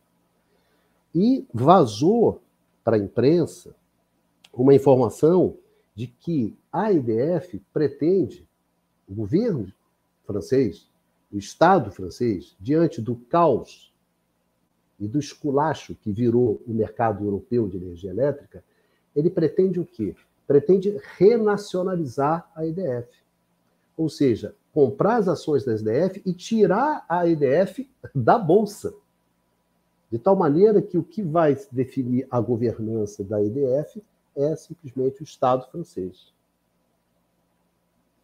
Aí sai desmentido do governo, aquela história toda chega para lá, para você ver o grau que você tem hoje acerca das indefinições, acerca sobre como é que o, por onde nós vamos andar. Não tem nada definido. Não tem nada definido. Então, eu acho que quando a União Europeia está defendendo subsídio para derivar. Não, a Inglaterra, sem dúvida, Boris Johnson, está né? defendendo subsídio para combustível fóssil, então a gente está num outro, outro patamar, como dizia o Bruno Henrique, do Flamengo. Estamos em outro patamar, a discussão mudou. Mas, no entanto, quando você vê as colocações sobre a política de preços né, da Petrobras, sobre esse jogo que está se dando em torno da Petrobras, Dudu, a gente parece que está vivendo em outro lugar, não é isso? Em outro lugar. Bicalho. Porque essa, essa só para terminar, do sempre essa foi uma das grandes discussões, né? Se você pega esses resultados e uma parte vai para o investimento, significa que quando vai para o investimento, você vai gerar renda, você vai gerar emprego, Sim. você vai crescer a economia. E quando você simplesmente pega tudo isso e manda para os dividendos, para o cara embolsar, vai mal. E o, que, e o que esse cara faz? Ele vai comprar novos títulos no mercado acionário. Então, isso não vira títulos da dívida. O que, é que eles estão fazendo agora com isso? Pegando e comprando títulos da vida, botando em renda fixa, ou seja, o dinheiro não circula, não volta para gerar emprego e renda. Mas esse é o, é o, drama, é o drama do mundo hoje, né? Dentro da trampa financeira. Isso. O mundo você não consegue, você não consegue gerar renda, não consegue gerar emprego, não consegue gerar melhora na vida das pessoas, a vida das pessoas vai ficando cada vez pior, cada vez pior, e uma parcela vai se apropriando cada vez mais dentro desse jogo de financiarização, onde você não tem investimento, não tem crescimento, não tem emprego, não tem futuro, não tem vida, não tem nada. Quer dizer, a Petrobras hoje, ela, mimetiza isso, né? ela faz exatamente esse mecanismo que hoje você observa e que dá confusão, não dá coisa boa. Tem, Bicário. E a questão toda que é importante, a lá discussão dos subsídios, quem paga aqui é bom lembrar porque a gente tem uma situação que é sui generis, Bicalho. Porque se por um lado geralmente de preço, olha como eu mostrei para vocês o tamanho do valor adicionado que a Petrobras gerou. Então, esse aumento do preço do petróleo gera o um aumento da riqueza gerada no território brasileiro, porque a gente tem o pré-sal. Ou seja, você teria muito mais facilidade desse, de gerar, de financiar os subsídios a partir dessa renda. Mas como essa renda está sendo apropriada por um conjunto pequeno da sociedade, esse pessoal não vai parar com isso. Talvez agora as, pessoas tenham entendido, Bicário, com esse programa, quando eu falo assim, mexer na política de preço hoje virou um programa revolucionário é por causa disso, porque você vai tirar bilhões que estão indo para um conjunto pequeno da sociedade, que esse segmento pequeno irá da sociedade brasileira e parte estrangeira irá reagir fortemente contra isso. Talvez as pessoas essa, essa discussão aqui, inclusive, Eu falava isso, né, Bicard? As pessoas ficam, ah, é exagero. Não, pessoal. A gente está falando de bilhões, a gente está falando de 101 bilhões. Para o setor privado, a gente está falando de 60 bilhões num único ano de distribuição de lucros e dividendos. Isso é uma escala gigantesca. Né? Então, mudar a política de preço significa reduzir esses lucros e dividendos e, mais ainda, mudar a estratégia da Petrobras para aumentar o investimento, que é o que o Bicalho está falando. A Petrobras, ela é uma empresa estatal, tem uma, como diria a grande amiga do Bicalho, a professora Carmen Veal, que já se foi, do grupo de energia, na tese dela, a empresa estatal ela é bifronte. Ela tem uma face que é pública e ela tem uma face que é privada. O privado é no sentido da acumulação de capital, porque ela tem que ter lucro para reinvestir, mas não é o máximo lucro, mas ela também tem uma função estatal, isso tensiona o tempo inteiro.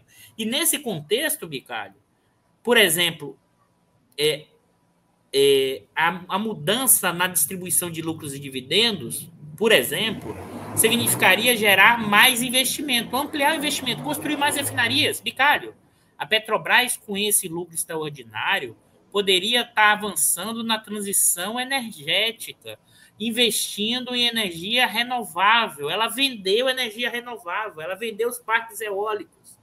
Ou seja, um investimento pensando longo prazo a própria transição, mas não, é curto prazista. Então prejudica também a própria empresa no longo prazo. Alguém estava falando que eu acho importante aqui, né, Bicalho? Alguém colocou aqui, ah, é, quando se aponta os erros da Petrobras, a gente entende que a Petrobras é quem decide suas políticas. Não é verdade. Aqui a gente tem que ter cuidado. Uma, é uma parte de pressão externa, Gilda, mas a alta gerência da Petrobras sim decide e ela é favorável a essa política, porque ela também ganha com isso. Esse é o ponto.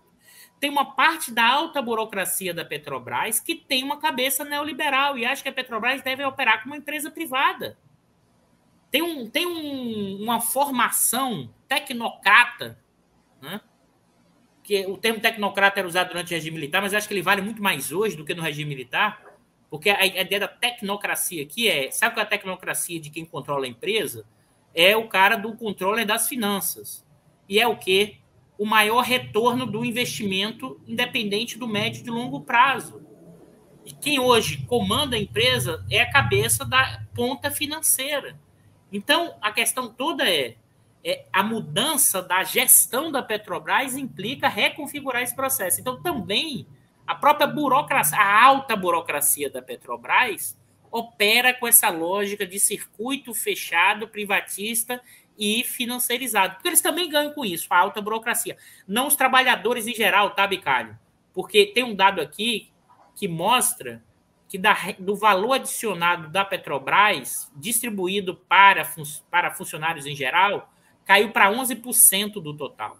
É a menor proporção desde 2010.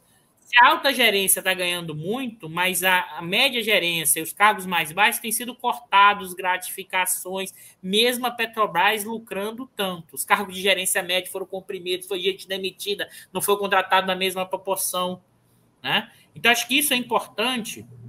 O que está falando aqui não é a Petrobras, mas é a atual gestão da Petrobras. E mais ainda, a Petrobras ela tem que ser usada como instrumento de política pública, mas a atual gestão não é utilizada como instrumento. Então, é claro que a gente está aqui separando as duas dimensões, mas tem uma burocracia da Petrobras que é antinacionalista e reproduz essas camadas sociais médias, essas que a gente falou, e operam é, com essa lógica é, privatista de curto prazista e evocando Nelson Rodrigues, né? Com complexo de vira-lata. A ideia de que o que aqui é sempre o errado, a gente não tem condições de desenvolver nem de avançar, e se colocando sempre como o fora o melhor e vamos reproduzir o de fora. O problema todo, né, Bicalho, que nem o fora está fazendo isso. O que explica, então, é o bolso, é a grana, é o butim, é o saque. Eu acho que isso é bem importante deixar claro. É, Dudu, acho que esse que é o ponto mais importante. Né? É a grana. Ponto. O que está em disputa aqui é a grana. Então, quando às vezes eu vejo assim, ah, por que, que a mídia toma essa posição ou por que os jornais né, escrevem esse, esse, esse editorial. Ah, o editorial da Folha de São Paulo defendendo a, a, a manutenção da política de preços. É grana, meu amigo. É muita grana. Nós estamos falando assim, quais as razões que a Folha de São Paulo teria para escrever aquele editorial? 100 bilhões de razões, né, Dudu? 100 bilhões de razões. 100 bilhões de razões. É muita grana. E realmente, esse ano de 2021, você atingiu um patamar muito elevado. Aí virou muita grana. E a expectativa com esse aumento agora desse ano, de 2022, Isso. né, Dudu? Aí Sim. é muita, muita, muita grana, cara. Aí nós estamos falando de muita, muita, muita grana. Então os agentes vão se posicionando em função disso. Né? Você tem um totem que é, você não pode mexer.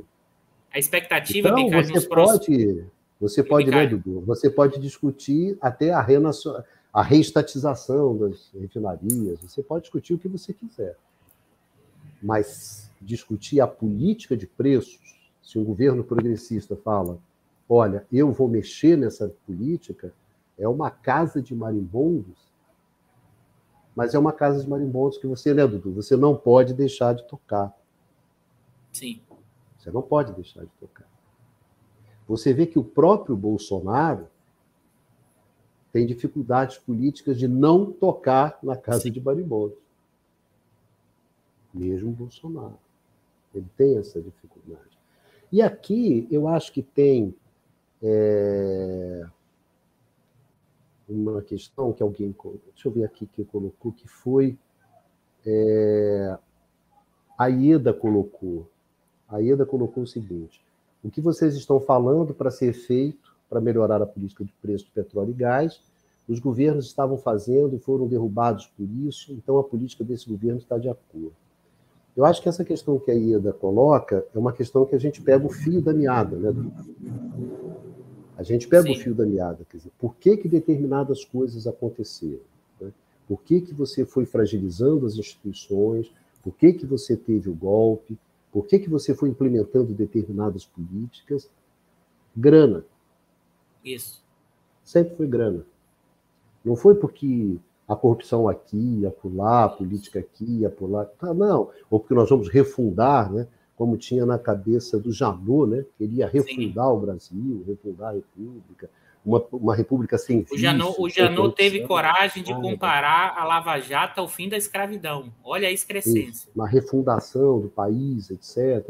Não, não era porque ah, o governo do PT é assim, assado, ou porque o Lula é assim, assado, porque a Dilma, a pedalada. Grana. Nós estamos falando de grana. E de muita grana. Muita grana. Agora, isso aqui é só um pedaço da história, né, Dudu?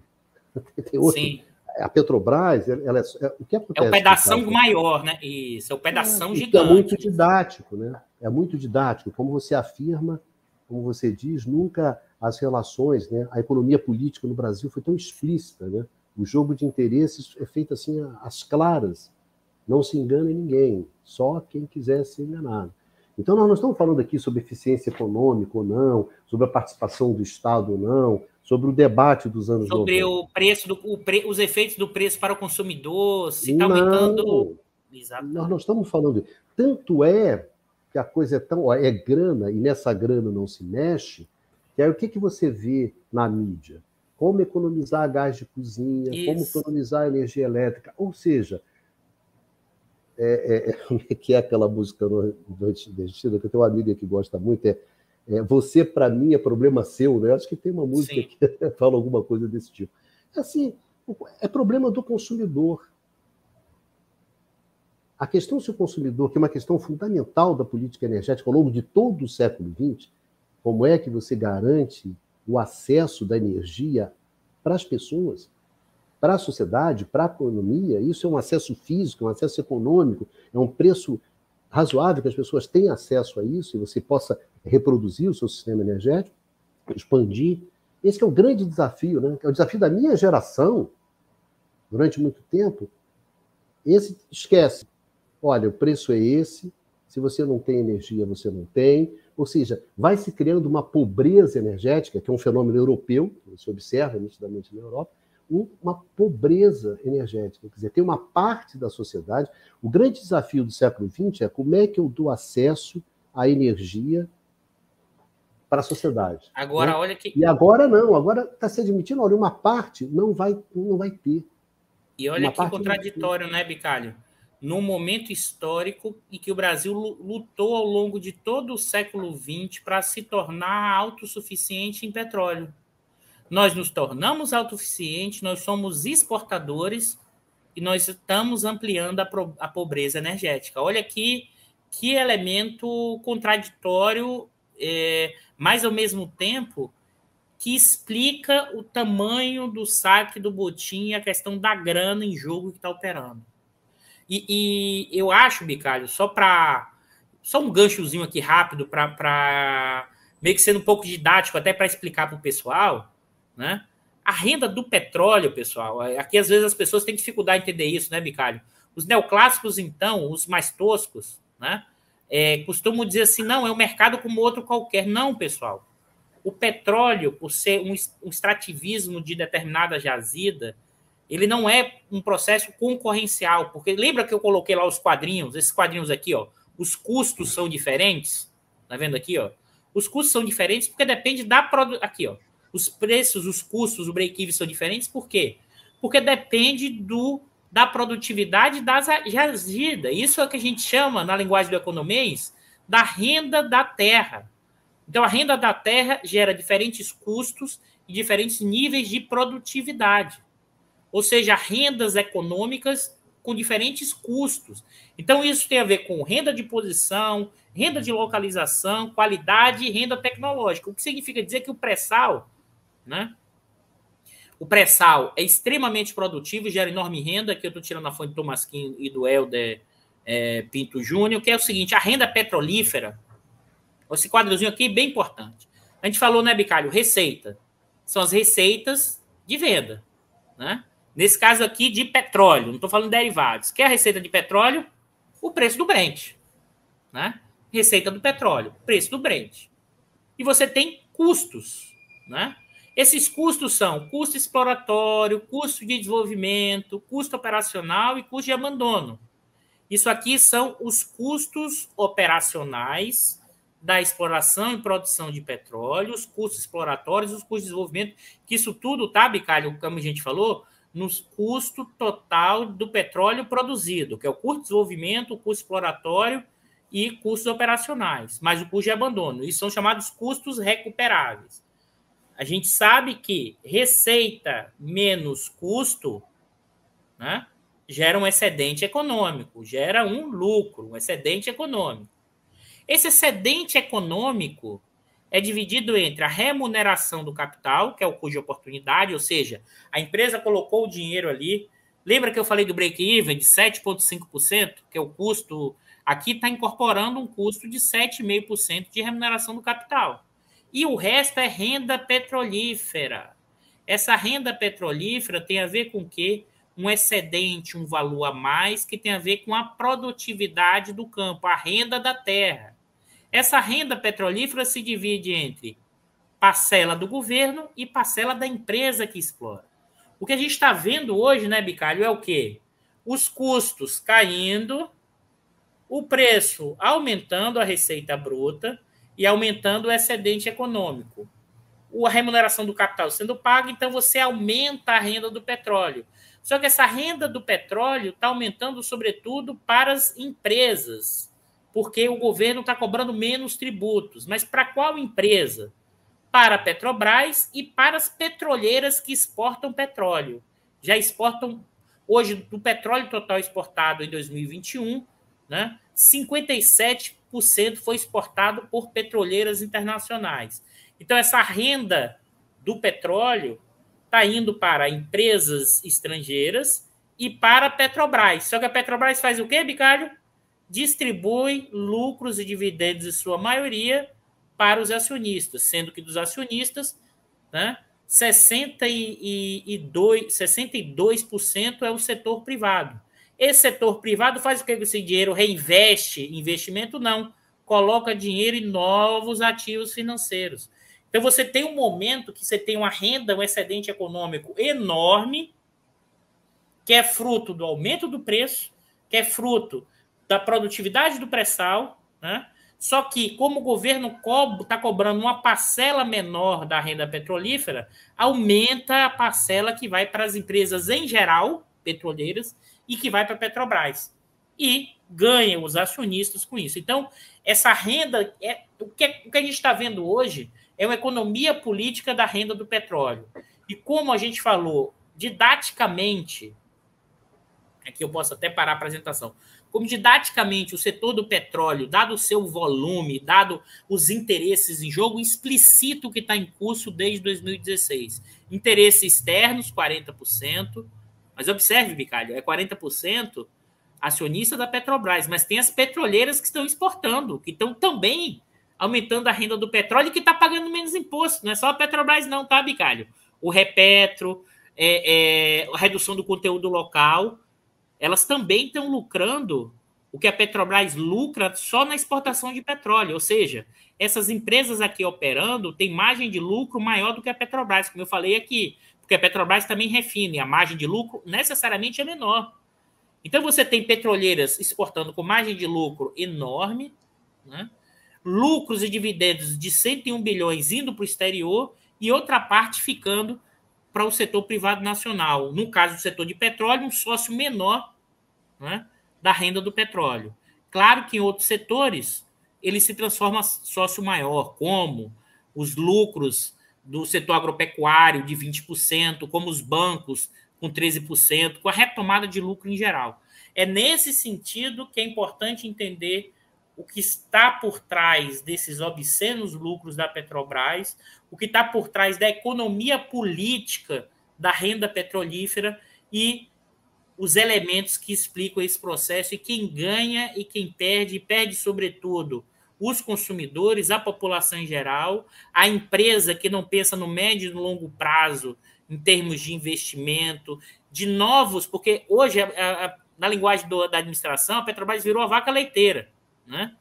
Mas ela também tem que criar condições para, no futuro, em outros ramos energéticos, gerar lucros maiores para frente. Mas ela não está preocupada com isso. O próprio Guedes falou que a Petrobras vai desaparecer. Eles não pensam na Petrobras como instrumento para pensar a transição energética, para pensar, inclusive, tanto segurança energética, mas também ganhos de acumulação interna de capital com mudanças tecnológicas que estão por vir, por vir no setor, que serão necessárias, que será necessário esse processo de transição. Não. A gente tem hoje um butim dentro da Petrobras e a política de preços reforça isso, amplia essa renda do petróleo, que é aquela receita bruta, e cria uma convergência de interesses de acionistas nacionais e estrangeiros, que é a convergência de interesses de importadores que ganham lucro com a importação, dos refinadores norte-americanos que exportam diesel e gasolina para o Brasil, né? e com a redução dos tributos, a, a, é, é, a PPI opera isso e com a questão dos tributos garante esses lucros e ainda reforça parte da renda do petróleo produzida aqui pelos exportadores das petroleiras. As mudanças regulatórias no setor do governo Temer em 2017 desmontou o setor e remontou o setor, porque é isso, para privilegiar os interesses de pouco, petroleiras internacionais, acionistas estrangeiros e é, o pré-sal, que poderia ser um instrumento de transformação industrial e de transformação social, hoje é apropriado por uma pequena minoria da sociedade brasileira, ou seja, do pessoal da grana, do andar de cima e por parte do capital transnacional e estrangeiro. Tudo eu, eu acho que tem uma outra face, e a outra face disso é, é o que o Neymar de Oliveira, que é grande amor Neymar aqui chamou a atenção, que é a volta da lenha, né? que é um fenômeno que a gente conhece bem no Brasil. Quando você tem o GLP vai crescendo, o preço do GLP, então qual é o impacto? As famílias mais pobres começam a usar lenha, né? migram para lenha. Eu me lembro que você tem uma ideia que a minha, a minha a primeira monografia que orientei, Dudu, foi sobre esse tema. Era nos anos 90, e ali, logo depois do início do governo Fernando Henrique, um menino fez uma monografia exatamente sobre isso. Então, quer dizer, a gente está saindo daquilo que você chama é, é, é, de um combustível, na economia da energia se chama de um, de um, de um, combustível moderno, né, que são os derivados de petróleo eletricidade, para ir para um, um combustível arcaico, né, que é a lenha. Então, é, é, é o combustível do século XIX. Né? Para vocês terem uma ideia, até 1970, o setor residencial no Brasil consumia lenha, basicamente lenha. Então você moderniza o país, você moderniza o sistema energético, você introduz e agora você vai você vai voltando para trás. Né? Que eu acho que é como dizia o Milo Fernandes, né, Dudu? O Brasil é um país que tem um grande passado pela frente, né? E nós vamos fazendo esse passado, voltamos para a lenha, uma parcela da população não vai ter acesso à energia, quer dizer, toda a luta, dos, na verdade, não são apenas dos últimos 20 anos, né? desde os anos 30, dos anos 40, 50, o Brasil com a industrialização, com a urbanização, com tudo, a, a, a ideia, mesmo alguns, é, é, é, algumas pessoas do setor de energia, como o Antônio Dias Leite, que era um, um conservador, tinha como objetivo você resgatar o país, né? trazer o país para a modernidade, com todos, todos, todos os problemas que isso tem, com todos os desvios que tem, né? mas pelo menos queria trazer o país para a modernidade. E para a geração do Dias Leite, quer dizer, trazer o Brasil para a modernidade significa oferecer energia. Essa. essa geração toda foi marcada por isso. Na Petrobras, na Petrobras, no álcool, onde você fosse. E eu acho que hoje é o caminho inverso, né? A gente tem uma face que vamos ao, ao contrário, quer dizer, a gente não, não, não, não garante é, é, energia. Com relação a uma outra questão do, do, que eu queria comentar, que era uma afirmação é, que é, envolvia a questão sobre é, é, em que medida todas essas questões elas começaram, não começaram no governo Dilma, coisas ou no governo do PT, coisas desse tipo. Eu acho que, independentemente de qualquer coisa, do juízo de valor sobre esses governos, sobre se a política energética nesses governos foram corretas ou não, eu posso ter críticas bastante fortes à questão do setor elétrico, também no setor de petróleo, você também teve equívocos e tudo mais, mas uma coisa é fundamental: você, para implementar essa política, você foi. Foi preciso você derrubar os caras. Quer dizer, com todos os, quer dizer, com todos os defeitos, o governo Isso. do PT tinha, ou outro governo que fosse similar, não sei, mas não, se, não era possível implementar essa agenda que está sendo implementada agora com Seu esses golpe. governos sem o golpe. E não era possível você ter o golpe sem você fragilizar as instituições. Então, as instituições elas são fragilizadas você tem o golpe e aí você implementa essa agenda que é a agenda do desmanche, né? É a agenda do a ponte para o futuro. Né? é mais ou menos isso. Então eu acho que a questão da Petrobras é, é apenas isso. caso. A, a, a PPI é uma das dimensões da ponte para o futuro do capital nacional e estrangeiro. Acho que é uma das dimensões importantes para entender esse processo. As mudanças regulatórias que gera a redução da participação do governo na renda petrolífera. É uma das dimensões. Ou seja, essas mudanças do setor do petróleo, mais a mudança na gestão da Petrobras, é uma perna. É evidente que é mais visível porque o volume de dinheiro é muito grande, né, Ricardo? Mas isso está acontecendo em várias dimensões. Se a gente olha os últimos diários que a gente viu, no, o, com o professor Cadu aqui, no desmanche da questão ambiental, né? passar a boiada, mas a boiada são em vários setores, nas mudanças na regulação trabalhista, nas mudanças na regulação da previdência, a própria implementação do teto dos gastos, ou seja, o conjunto, a venda da Eletrobras, como já teve o programa aqui, que está sendo vendida pela metade do preço, segundo o conselheiro do TCU, né, Bicalho? Não é a gente, não. Segundo o conselheiro do TCU, está sendo vendido pela metade do preço. Né? A Rilan, a refinaria da Bahia, que agora é Mataripe, foi vendida pela metade do preço. Né? Segundo estudos que nós fizemos no, no INEP. O que significa dizer que é, você tem, ao mesmo tempo, a ditadura da mais-valia absoluta, ou seja, uma busca do aumento da exploração da força de trabalho e, ao mesmo tempo, uma acumulação primitiva, que é uma apropriação dos bens públicos ao preço mais barato e, além de tudo, para abrir para novos espaços de acumulação. Eu acho que esse é o, é o, o que a gente pode olhar, e o setor de petróleo é muito ilustrativo para olhar as dimensões internas, externas, os vários atores nesse processo, e só reforçando, o, o, setor de petróleo foi a cereja do bolo do golpe 16, mas tem outros elementos importantes do golpe, que tem a ver com essa burguesia interna, com essa mega burguesia que quer que está implantando um novo regime de acumulação no capitalismo brasileiro que implica destruir a parte social da Constituição de 88, mas vai mais para trás destruir todas as capacidades governamentais que foram construídas ao longo do governo Vargas e na sua sequência. Destruir toda essa institucionalidade que os governos Fernando Henrique dos anos 90 não destruíram completamente e, por exemplo, a gente já falou sobre isso aqui, só não conseguiram avançar mais sobre o SUS, porque, nesse sentido, o SUS ganhou uma força popular enorme no meio disso tudo, por causa do efeito positivo que ele teve durante a pandemia. Mas já tinham propostas de mudanças regulatórias no setor, ou seja, um conjunto amplo né, e de desmanche de uma institucionalidade para criar uma pró-capital e ampliar a exploração sobre o trabalho e que, inclusive, reduz a, a, a chamada classe média tradicional. Ou seja, isso é que a gente está vivendo e isso é um elemento importante para a gente entender o Brasil atual.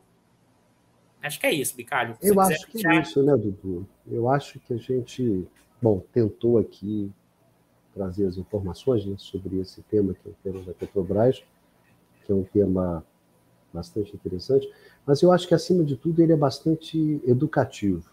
Ele é bastante educativo, ele, é bastante, ele explica bem o que está acontecendo, quem é quem, coisas desse, desse ponto.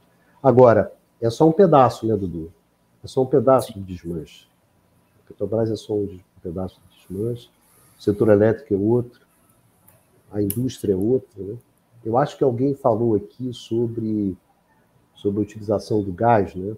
como é importante a utilização do gás natural em indústrias intensivas de energia. Aí, Dudu, hoje eu estava vendo um artigo de opinião, eu acho que é do presidente da Associação de Vidro. Era alguém que representava os produtores de vidro. E lá pelas tantas o cara fala assim: é, eu não quero apenas nessa eleição ficar ouvindo que vamos aumentar as energias renováveis ou que o mercado livre vai resolver tudo. Eu quero resposta, propostas. Eu quero eu achei interessante isso, pela primeira vez eu vi alguém da indústria colocando uma coisa assim que eles vão se ferrar com isso. As mudanças no setor de energia vão afetar profundamente a indústria e não vai ajudar a indústria, tanto na parte né, de derivados, derivado, gás, eletricidade. Aí pelo menos que alguém está, sabe, quando cai a ficha que eu não vou ser feliz no final, não vão ser felizes no final. Quem vai ser feliz vão ser né, Dudu? Setor bancário, você tem a lista, né? isso. né? Mercado financeiro, Sim. exportadores, varejão, não é isso? Sim. Varejo, saúde, tá, tá, tá, vai ser o cara do, do, do DOR, né? Sim. do Irajá DOR, uma coisa assim. Não vai ser o cara na indústria. Então a gente está vivendo um momento muito. Mas é isso. E é aí, Bicalho, a gente. Síntese, Dudu, se você pudesse fazer uma síntese, o que, qual que você é, diria? Qual é a síntese? Qual é, qual é a é síntese é grana, que eu posso Dudu. Menino, é a grana, na é verdade. Grana. A síntese. E... É a grana. É quem é que fica com a grana. Que sempre é a discussão boa que tem. E, e aí, o Bicalho. É o luar de Paquetá, como dizia o Paulo Henrique Amuri. E, e aí, Bicalho, o título do, do artigo acho que explica, cita isso: é lucro acima de tudo e dividendo acima de todos. Isso é a atual gestão da Petrobras.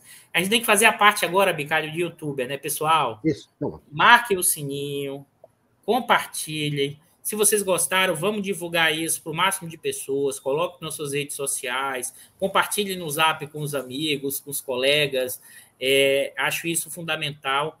E lembrando que esse é um plantão do Diário da Crise. A gente volta na sexta discutindo a geopolítica da guerra, tá? Com Daniel Barreiros. Então vai pegar fogo aqui na sexta-feira, né? Com certeza.